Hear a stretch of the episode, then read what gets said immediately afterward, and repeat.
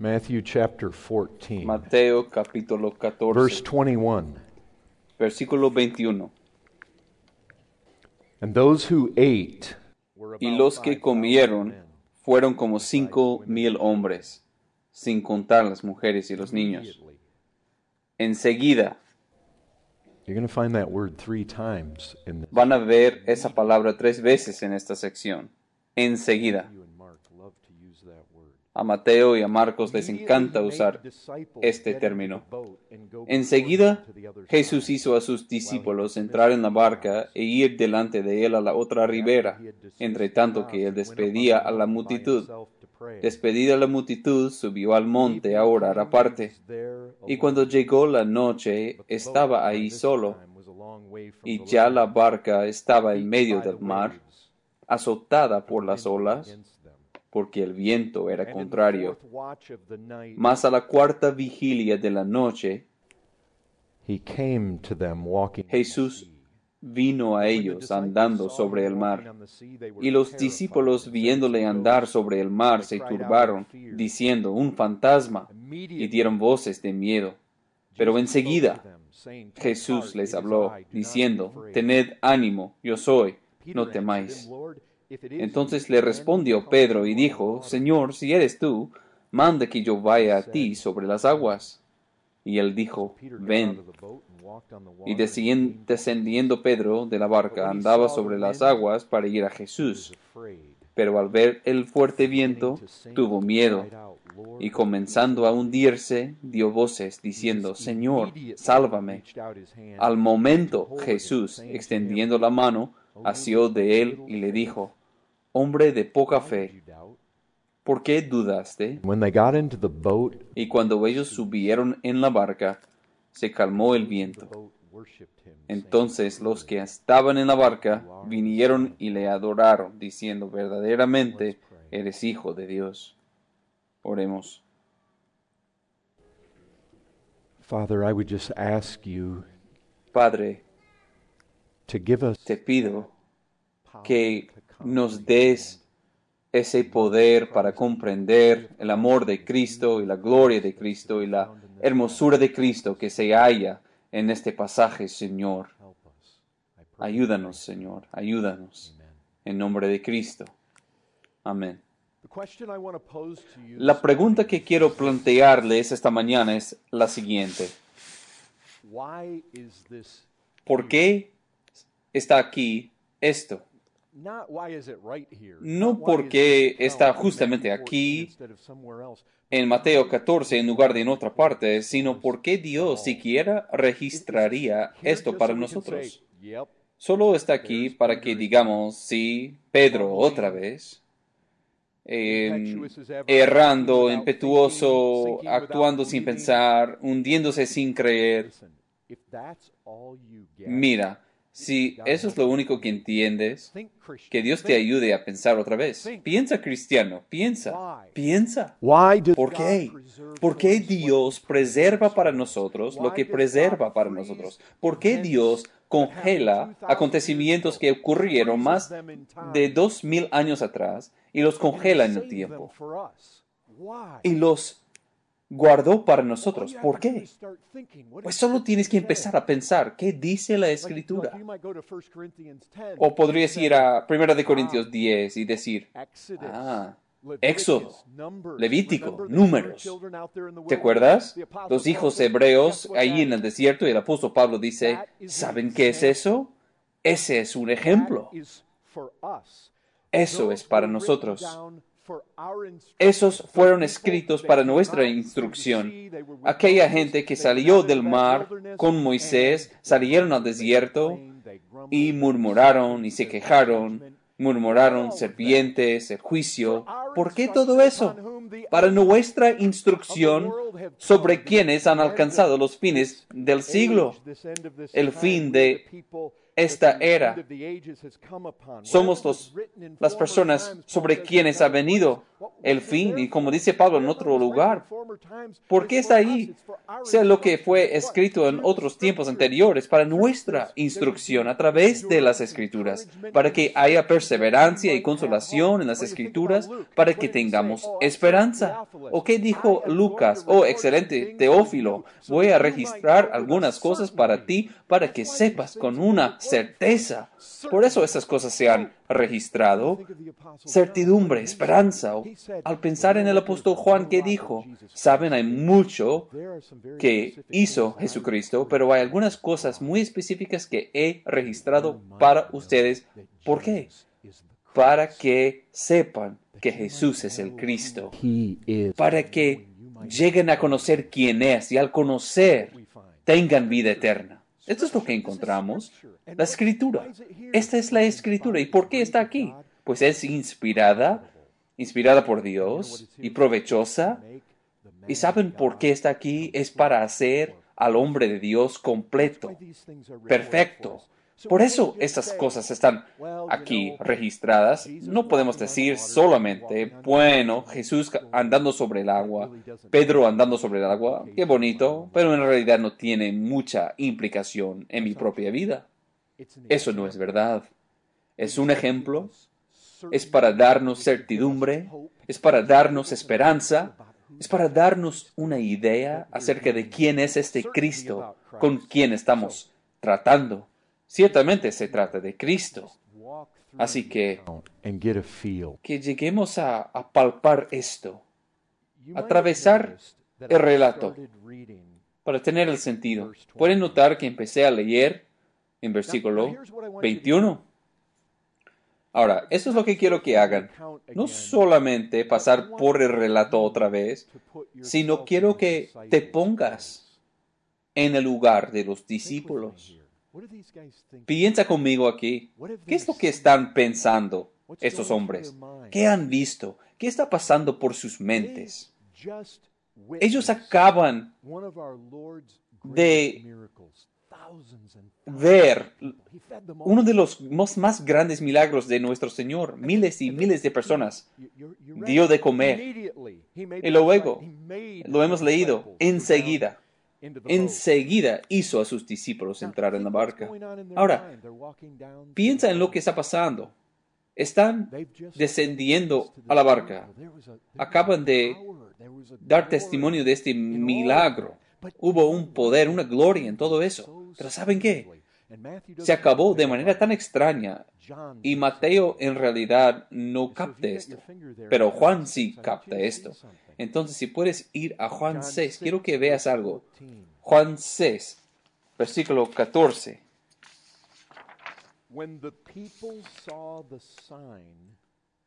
Aquellos hombres entonces, viendo la señal que Jesús había hecho, dando de comer a cinco mil hombres, menos las mujeres y hijos, esa es la señal. Dijeron, este verdaderamente es el profeta. Ya ves, estos miles y miles han sido alimentados y la, multitud está diciendo, oye, este es él, este es el profeta, este es aquel de quien habló Moisés. ¿Y no sería algo positivo el hecho de que la multitud empiece a reconocerlo? Pero es algo misterioso. ¿Cuántas veces Jesús decía a la gente, no, no digan a las personas sobre mí, no les digan lo que yo he hecho. Pero para nosotros a reconocer algo y, y pensamos ciertamente eso es algo bueno. Ciertamente es ese profeta que había de venir al mundo. Pero aquí Jesús, entendiendo Jesús que iban a venir para apoderarse de él y hacerle rey, volvió a retirarse al monte él solo. Ahora, eso es lo que pasa. Quiero que imaginemos nosotros siendo esos discípulos y están mirando todo esto. Ellos sabían. Ellos sabían. Esos discípulos, cuando se les preguntó, eh, pero ustedes, ¿quién dicen que yo soy? Eres el Cristo. Esos lo sabían. Entonces imagínate, la multitud se apunta, reconoce quién es, por fin están entendiéndolo, están empezando a entender lo que ya entendimos. Te puedes imaginar a ellos subiendo a la barca. Hay una, un misterio tan grande sobre Cristo, un poder, una hermosura, una gloria, pero algo tan misterioso. La gente está diciendo, es hora de hacerle rey a Jesús. Y eso es lo que estaban esperando, es lo que los discípulos estaban esperando. Seguían preguntando, ¿cuándo viene el reino? ¿Es ahora, Señor? ¿Y vas a eh, asumir el trono ahora y vamos a ocupar los tronos también contigo? Todo, está viendo todo esto. Te puedes imaginar, este es el momento que hemos estado esperando. Todo se está eh, acomodando y están haciendo fila los de Israel. Pero el problema es, Jesús no coopera, no asume su trono, Él cierra todo enseguida y despide a los discípulos, despide a las multitudes y Él sube a un monte para orar. Ya ves, están subiendo a la barca y empiezan a partir, están pensando, ¿De qué manera estarías pensando tú si vieras este tipo de milagro? Y todo lo que habías pensado sobre el Mesías y su venida y él siendo rey, Jesús simplemente lo para de manera tan sobrenatural, tan poderosa, tan pura. Simplemente él no hace lo que todos suponen que va a hacer. Si él es el rey de Israel, entonces ¿por qué? ¿Por qué esto? Entonces salen para allá. Y vemos desde este relato oscuridad viene. Y por supuesto, ha de ser este viento. Un amigo mío y yo remamos en un bote de remo al lago Tres Millas, allá en Popo, Michigan. Era hermoso. Teníamos nuestras este, cañas de pescar, remando, y mientras estábamos allí, un frente frío vino y el viento.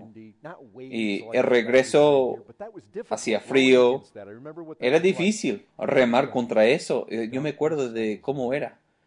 Entonces imagínate esos hombres, si viene la oscuridad y surge este viento, mi entendimiento es que sus barcas tenían una vela, pero el viento está directamente contrario a ellos y tenían que agarrar a los remos y pues entonces empezaron en la noche porque están en la madrugada remando como 5 a 7 kilómetros es lo que se nos dice, el viento, la tormenta, te lo puedes imaginar. Y escuchas a uno de ellos. Quizás Tomás ahí atrás. What is that? ¿Qué es I don't know eso? if it was like that. I don't know the. Yo no sé si fue así. It's just like we better.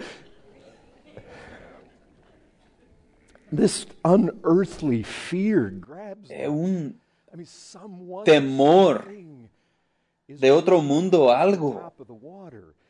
Alguien se mueve por encima del agua. Está oscuro.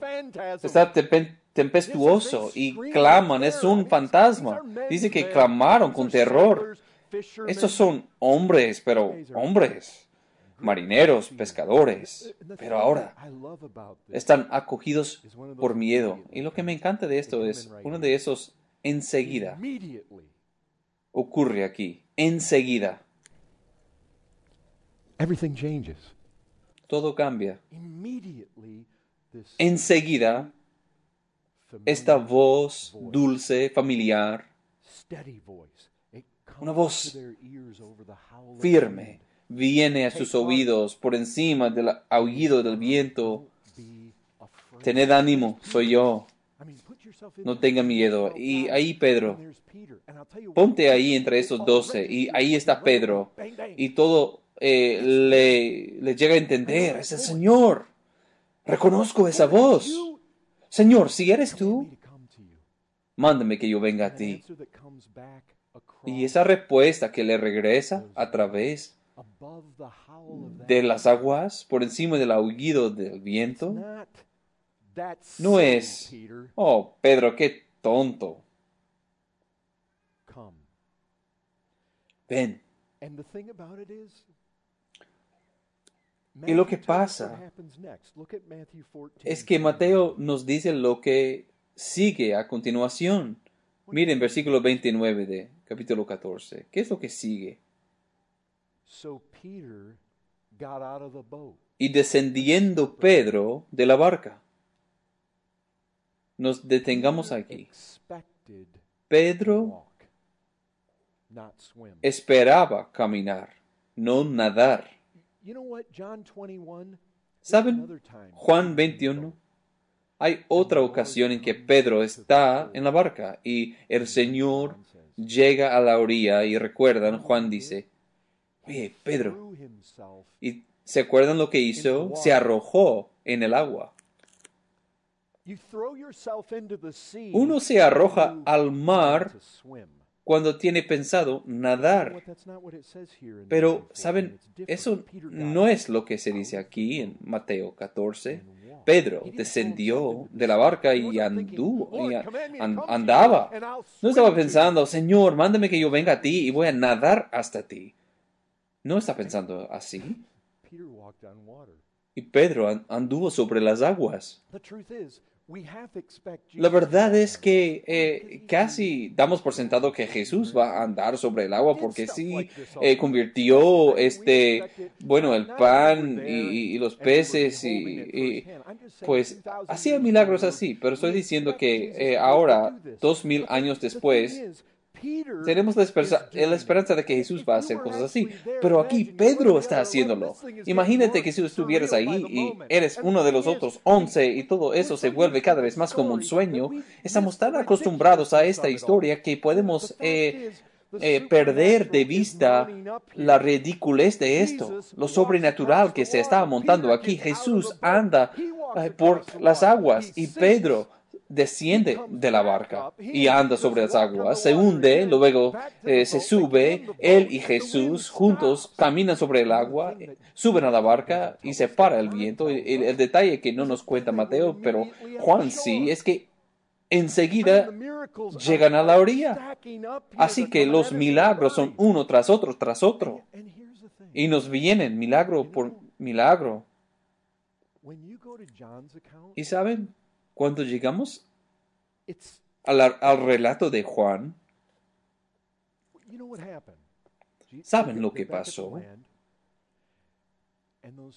Ya han regresado a la tierra y aquella gente que habían estado en el otro lado, que comieron los peces y, los panes, han estado tratando de discernir todo esto. Esperen, eh, los discípulos subieron a la última barca, pero Jesús no subió con ellos. ¿Cómo es que Él ha llegado aquí? Estos no son los discípulos, no son los que saben, esa es la multitud que comió el pan y los peces el día anterior. Y específicamente en el Evangelio de Juan le preguntan, le dicen,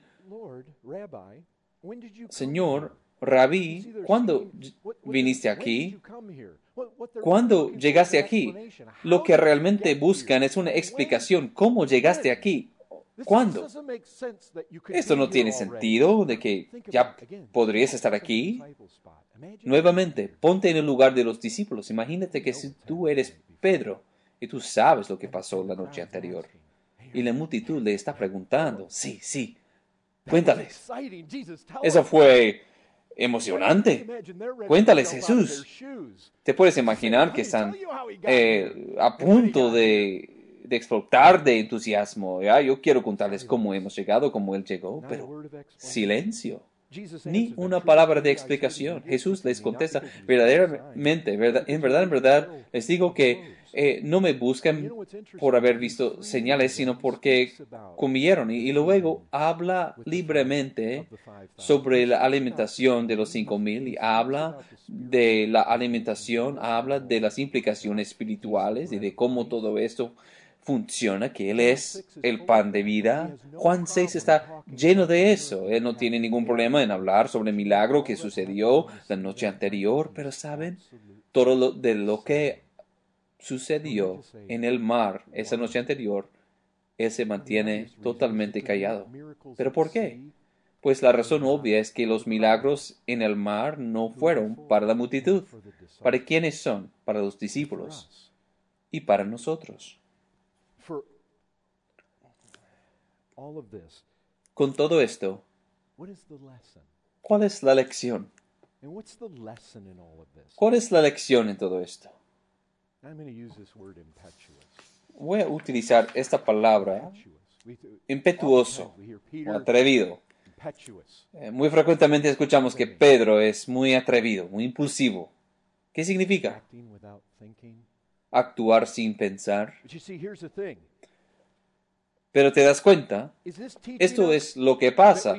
Esto nos está enseñando que no deberíamos ser impulsivos como Pedro, sino que debemos ser más renuentes de salir de nuestras barcas. ¿Eso es lo que está enseñándonos? Lo dudo. El énfasis no se pone en Pedro hundiéndose. La énfasis se ha de hallar en estas palabras. Tened ánimo, yo soy, no temáis. Esto es lo que pasa. Este relato se encuentra en el Evangelio de Mateo, el Evangelio de Marcos, el Evangelio de Juan. ¿Y saben lo que es curioso? El incidente de Pedro solo se preserva una sola vez, pero en cada uno de los tres. Dios quiere que sepamos quiere que oigamos lo que Jesús les dijo. Soy yo. No temáis. Tened ánimo. Yo he venido. Esto es el corazón de esto. No es pierdan corazón cuando se trata de salir de la barca o vas a hundirte. Eso no es el asunto primordial o la falta de fe de Pedro. No, se trata primariamente de la presencia de Cristo. Jesús ha venido, Él está presente y este es el asunto. Eh, ten ánimo, eh, ten ánimo, esfuérzate. Puedes tener ánimo si el Señor está ahí. Y no dijo Él, estoy contigo todos los días, nunca te voy a desamparar, nunca te dejaré.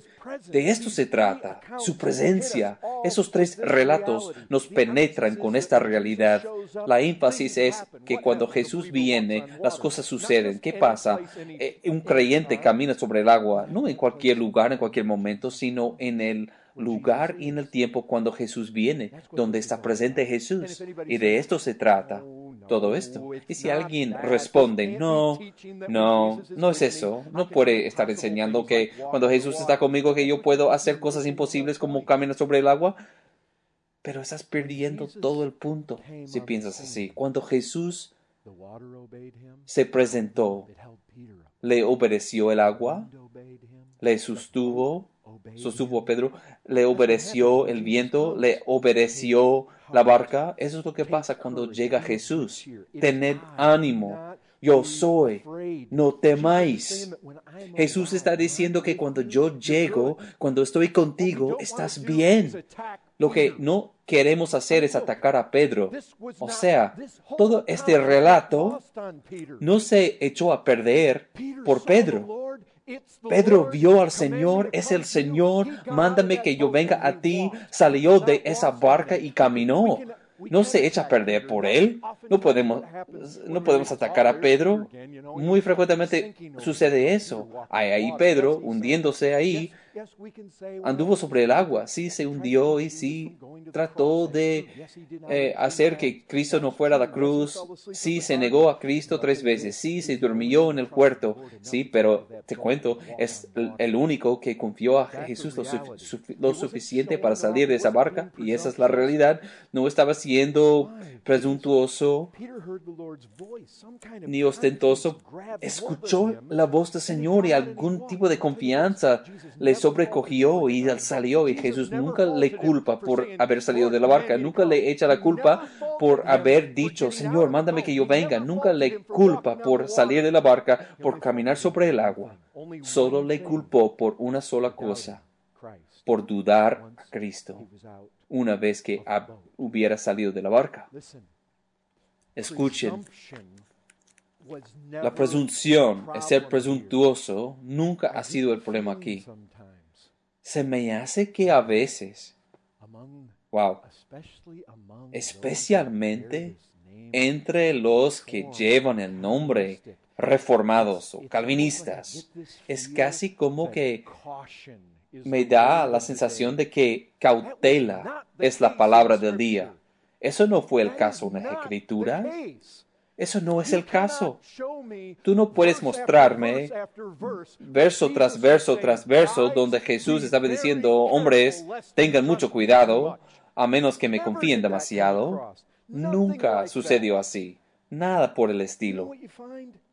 ¿Saben lo que encuentran? encuentran ahí en el Sermón del Monte, lo escuchamos anoche, que Dios viste a esto y cuida de eso y cuida a los pájaros y que dice, oh, ustedes de poco fe, confíen en mí. Recuerden que una vez estaban ahí en una barca otra vez con, con Jesús y dice, tengan cuidado de la levedura de los fariseos y dicen, ay, nos olvidamos a traer pan. Y dice, ustedes, hombres de poco fe. O otro día, cuando dicen, Señor, ¿por qué no pudimos echar fuera al demonio de ese hombre? Porque no, no tuvieron fe. Esto no es lo que eh, nos redarguye una y otra vez, otra vez, un viento en el mar de Galilea. Eh, Jesús estaba dormido, no caminó sobre el agua esa vez, pero se despertó y lo mismo. ¿Por qué no confían en mí? Ya ves, típicamente tendemos a temer la presunción lo encuentro tan a menudo. Hay que debemos ser tan cautelosos, a menos que no seamos demasiado presuntuosos, cuando la escritura sugiere lo opuesto. Pedro, ¿por qué no confiaste en mí? No, Pedro, idiota. ¿Por qué tuviste demasiada confianza para salir de esa barca? No es eso. Eso no es lo que la escritura nos muestra. Constantemente Jesús está diciendo, aún todavía no perciben. Di a comer a los cinco mil, a los cuatro mil, y esto no te resona en la cabeza. Que cuando estoy contigo estás bien, que cuando estoy contigo suplo tus necesidades, cuando estoy contigo cosas imposibles suceden. Así que confía en mí y sal de la barca. No te quedes en la barca. Ay, ay, ay, ay. Estoy tan convencido tenemos tantas personas de esos reformados con sus libros de Jonathan Edwards y van a salir de esta conferencia, pero en todo momento te quedas en la barca y Jesús no está renuente a llamarnos que salgamos. Permíteme preguntarte esto. Mientras tú y yo estemos sentados en nuestras barcas, mirando por la ribera. ¿Tú sientes que Dios está demasiado preocupado de que vayamos a salir eh, demasiado atrevido con algún esfuerzo eh, intrépido eh, por lo que ha hecho? ¿O crees que Dios está más preocupado de que... Ay, Él quiere que salgamos. Él quiere que realicemos esfuerzos extraordinarios en nombre de Él. Pues eso fue un esfuerzo muy atrevido cuando salieron del aposento. Eso es lo que parece aquí. ¿Saben qué representa la barca? ¿Saben qué es la barca? La barca es donde no camina sobre el agua. Es el lugar de seguridad. De seguridad. De hecho, ¿sabes qué es?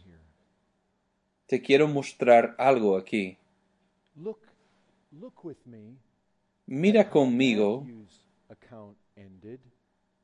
cómo se terminó el relato de Mateo. ¿Qué dice? Adoraron. ¿Ves eso? Mateo capítulo 14, versículo 33. Entonces los que estaban en la barca vinieron y le adoraron, diciendo, verdaderamente eres hijo de Dios. ¿Saben lo que dice Juan 6:21? Juan 6:21 dice, ellos entonces con gusto le recibieron en la barca. Piensen conmigo, alegría, adoración. Pero ¿saben lo que dice Marcos? Escuchen esto. Todavía no hemos visto el texto de Marcos. Marcos 6, 51 y 52. El mismo relato. Les voy a leer, no tienen que ir ahí. Y subió a ellos en la barca y se calmó el viento y ellos se asombraron en gran manera y se maravillaban. Adoraron, se alegraron y se asombraron. Escuchen esto, porque aún no habían entendido lo de los panes, por cuanto estaban endurecidos sus corazones. ¿Saben que esa es una realidad? Podemos eh, estar alegres en el Señor, podemos cantar los himnos y puedes adorarlo. Y sin embargo, puede haber una dureza para confiarle como quiere ser confiado porque los tres relatos, es el mismo relato, bajo inspiración tres veces, a pesar de la adoración y la alegría, aún así existía una dureza de corazón en, en, el pueblo de Dios, que no estaban percibiendo, no estaban entendiendo lo que estas cosas realmente significaban. Probablemente hay alguien listo de decir, oye, mira, ¿qué tú quieres que creamos? ¿Que podamos ir al agua aquí y caminar sobre el agua? Mira, predicador, tú y yo podemos bajar ahí después, tú no vas a caminar sobre el agua y yo tampoco voy a caminar sobre el agua. Entonces, ¿cómo respondes a eso? Pues diré esto, pero yo no sé por el horizonte si se puede ver un, una montaña, como los hermanos que vienen de Denver, que, se puede, que pueden ver ese, eh, bueno, esas grandes montañas ahí. ¿Qué vas a decir? ¿No puedes mover ese monte? Eh, nuestro Señor dice que sí, tú puedes mover esa montaña. Mirando a Cristo por fe, mirando a Dios por fe, el agua nos puede sostener tan ciertamente como las montañas se pueden mover. Esa es la realidad. Cuando Jesús está conmigo, tan confiadamente puedo esperar que esa agua haga cosas milagrosas, así como también puedo esperar que se mueva esa montaña. Debemos ver estas cosas como el Señor quiso que miráramos estas cosas. ¿Qué dijo cuando caminó aquí? Miró algunas personas un día y dice, ¿cuál es más fácil para mí decir? tus pecados son perdonados o levántate y camina. Ese es el tipo de cosa. ¿Cuál es más fácil decir?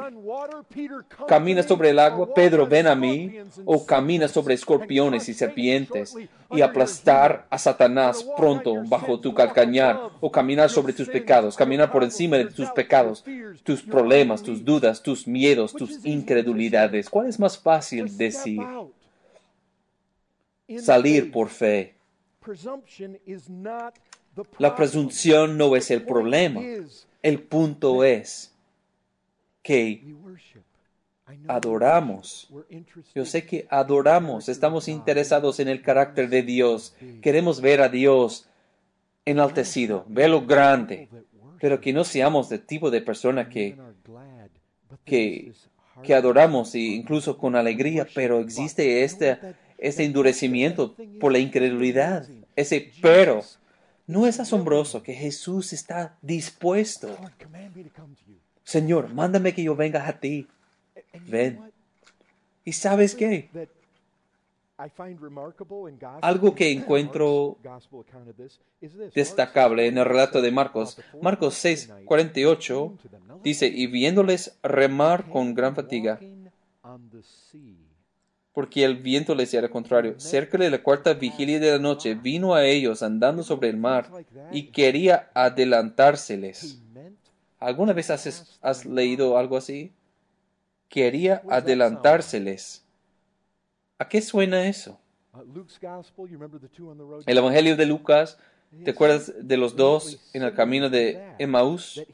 Suena similar a eso. Actuó como si fuera a get y ir más allá. A veces a- algunos se ponen hartos de esas oraciones dudosas. Hágase tu voluntad. Yo sé que esa es una oración bíblica y tiene su lugar, pero los cristianos que eh, siempre titubean y, y dudan en cuanto a la vida y sí admiten que Dios puede hacer cosas, por lo menos en teoría, pero lo que se me ocurre es que es como si Jesús quizás quiere adelantársenos. Y sí, him. va a ir más allá y pasarnos si no, no, no le necesitamos, pero siempre se detiene para los que lo necesitan. Oh, hay diez mil razones por las que no salimos de la barca. ¿Por qué? Ay, está muy oscuro por ahí. Las olas son muy grandes. Oh, pues es muy probable, We don't have, we don't have enough money pues no tenemos suficiente dinero. So we just sit there and well, Entonces nos quedamos ahí sentados. Bueno, que se haga la voluntad del Señor. Si Él quiere que yo salga de la barca, entonces Él va a tomarme de la barca. Pero también eso es dudoso. O sea, las moléculas no pueden eh, sostener el peso de un ser humano. Eso no puede funcionar. Simplemente no se puede. Y el agua es muy profundo y el lado de la barca es muy alta. Todo este esfuerzo es muy dudoso. Pero escuchen a Pedro. Señor, mándame que yo venga. Esa es una pregunta. Si tú hubieras estado ahí en la barca esa noche, ¿se te hubiera ocurrido the Lord to command you, pedirle al Señor que te mandara a ti a ir a Él? O sea, piénsalo.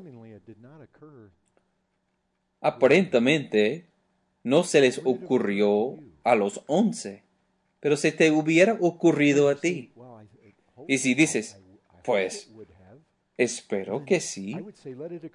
Bueno, entonces, te digo que se te ocurra ahora. Quiero destacar algo. Las dificultades no significan que algo no sea la voluntad de Dios. Eh, who encuentro a cristianos que quieren interpretar los tratos de Dios con nosotros de esa manera. O hay un problema, ah, hay una barricada, un obstáculo, un estorbo ahí, e inmediatamente. Interpretan eso así. Piensen en Abraham. Se le puso una dificultad como que quizás es muy viejo y su esposa muy vieja. Es una dificultad. Y José, dificultades allí. Se encuentra en la prisión. Esa es una dificultad. Lázaro. Esa fue una dificultad. Cuatro días muerto en la tumba. Pedro, oscuro, tempestuoso, mucho viento. Dios pone obstáculos en nuestro camino para probar nuestra fe, para probar cómo pensamos de Él. Bunyan lo dijo bien, peregrino, llegó, este, bueno, ahí este collado de dificultad, y no fue por eh, alrededor, sino por encima. A veces right. si salimos de la barca vamos a hundirnos como Pedro, pues sí, pero ¿sabes qué? Todavía estamos bien. ¿Y por qué? Porque el Señor está allí y cuida de su pueblo. Matthew 14, Mira algo, mira a Mateo 14:30. When Peter saw the wind Pero al ver el fuerte viento, tuvo miedo. Pedro, fíjate en estas palabras, y comenzando a hundirse, dio voces, diciendo, Señor, sálvame. ¿No te encanta eso? Hace unas semanas atrás, una de mis hijas, pues me mostró algún este algún canal de la tele. Espero que no tenga nada malo. Eh, algo como de Bear Grylls, eh, algún este amante de la naturaleza. Es un loco. Y él fue a Escocia en una tormenta de nieve y quiere mostrarnos o enseñarnos cómo sobrevivir. Y realmente quiere mostrarnos esto de cómo sobrevivir. Entonces él llega a una turbera y dice, bueno, yo voy a entrar aquí y pues hay mucho nieve, es una tormenta de nieve. Voy a mostrarles cómo si uno se cae en una turbera en medio de tormenta de nieve, cómo uno puede sobrevivir. Entonces construye toda esta historia.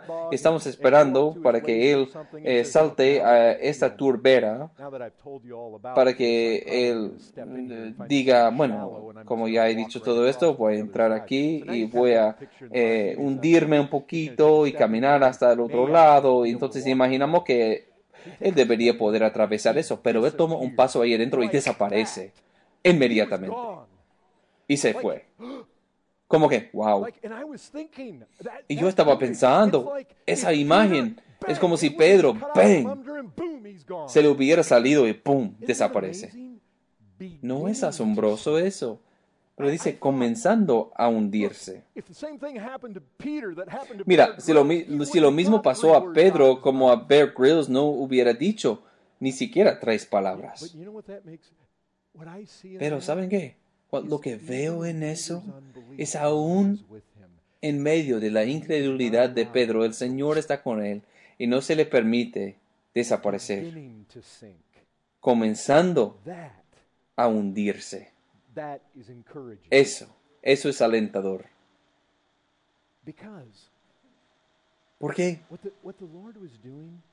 Porque lo que el Señor estaba haciendo está permitiendo que Pedro se hunda poquito a poco para que pueda clamar, Señor, sálvame. Pedro comenzó a hundirse cada vez que lees eso desde ahora en adelante. Pero fíjense en lo que sigue. Pero Jes- al momento Jesús No dice que inmediatamente o al momento se hundió y Jesús empezó a extender la mano. No, es lo opuesto. Comenzando y Jesús al momento. ¿Saben qué? Si tú sales de la barca, somos iguales que Pedro. No miren a Pedro como si fuera algún caso ridículo. Vete a mirarte en el espejo. Eres igual que él. Porque si tú sales de la barca, habrá momentos en que te hundes también. Todas esas biografías que estuve mostrándoles ayer, esos hombres también se hundieron. Y esto es lo que pasa. Y me encanta esto también. Porque yo recuerdo hace 28 años, en la profundidad de la turbera, de ese lodo cenagoso en el que yo estaba, esa noche en la que el Señor me salvó, tres palabras, y creo que ni siquiera salieron en voz alta, sino las pensé. Señor, ayúdame.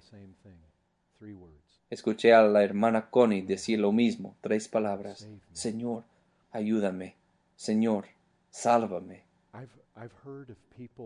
He escuchado a personas bajo ataques demoníacos, despertándose en la noche, algo les tiene por el cuello. Señor, ayúdame. Y se va. Y lo que pasa es que Jesús no dijo, Pedro, ojalá fueras más sofisticado, más intelectual, más pulido, si tú crees que vas a conseguir mi atención. ¡Qué oración! Pedro, me insultas con tu sencillez. Nada por el estilo. ¡Qué oración para el pueblo de Dios que se atreven a salir de la barca! ¿Te puedes imaginar al hermano ahí en Líbano? Dios, ayúdame. Él salió de la barca. ¿Qué es lo que nos previene de atrevernos a confiar en Cristo más? Pensemos en nuestras vidas. Nos quedan nuestras barcas a cada uno de nosotros. Es así. Estos lugares en los que si confiáramos más en el Señor, saldríamos de ellas. Y el Señor está ahí. Ven. Es como si Él fuera a adelantárseles, pero que lo necesitaban. Clamaron a Él. Él vio que estaban aterrorizados y se acercó a ellos. ¿Qué nos previene de confiar en Cristo más? ¿Es una dureza? Esta dureza nosotros no percibimos realmente lo que esos cuatro mil o cinco mil que se alimentaron, lo que eso quiere mostrarnos.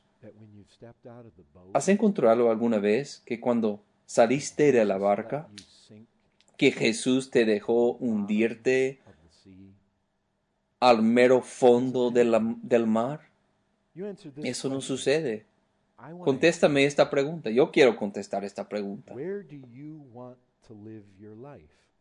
¿En dónde quieres vivir tu vida? ¿Quieres morar en esa seguridad calculada de la barca? Si vamos a avanzar de manera significativa, tenemos que salir de la barca. ¿Hasta dónde? Hasta ahí. Más allá de la ribera de la barca. Más allá. Más allá del lado de la barca. Dios nos llama a una vida en la que no podemos caminar, en donde Él quiere que caminemos y no podemos caminar a menos que nos sostenga. Tozer dijo esto, una de las pruebas más grandes de nuestra debilidad es cuando ya no hay nada más terrible o misterioso sobre nosotros. Cuando todo tiene explicación, salir de la barca es salir de aquel reino de lo sobrenatural, es salir al ámbito de Dios, donde no sobrevives a menos que Dios esté a favor tuyo y te sostiene y te guarda. Creo que necesitamos más cristianismo audaz. Personas como Pedro que salen de la barca con esa confianza. Porque no es una confianza en sí mismo, es una confianza en lo que Cristo va a hacer para nosotros. No debemos tomar a nuestras iglesias intencionalmente, nuestras familias y nosotros mismos por caminos que demandan más allá de nuestros dones espirituales y nuestra lógica o los fondos en la cuenta de cheques. ¿Por qué? Porque Cristo está con nosotros. Y Él dice, tened ánimo, porque por naturaleza somos tímidos somos débiles. No te apresures a decir nunca, ay, no podemos hacer eso, es demasiado grande, demasiado caro, es demasiado allá, demasiado loco. Sobre todo es demasiado imposible. No debemos tener miedo de hablar así. Debemos tener miedo de quedarnos en la barca y no eh, ver lo extraordinario de nuestro Dios. He estado pensando en este mensaje durante las últimas semanas. ¿Qué significa para mí? No quiero quedarme en la barca, no quiero vivir en la barca, llegar al final de mi vida para descubrir que viví en la barca en todo momento. Debí haber dicho, Señor, mándame que yo venga, mándame que yo salga. Porque encuentro que Él dice, ven. ¿Te puedes imaginar a Pedro recordando en años posteriores? Me imagino a Él sentado ahí mirando a la fogata, reflexionando, recordando de aquella noche, recordando reflexionando en aquellas palabras, las puede escuchar, puede escuchar esa voz hombre de poca fe, ¿por qué dudaste? Y sabes que Pedro no contestó, ¿por qué? Porque nunca tuvo una buena respuesta a esa pregunta. Nunca. Es muy difícil tener una respuesta cuando acabas de estar andando sobre el agua y el Señor te dice, ¿por qué dudaste?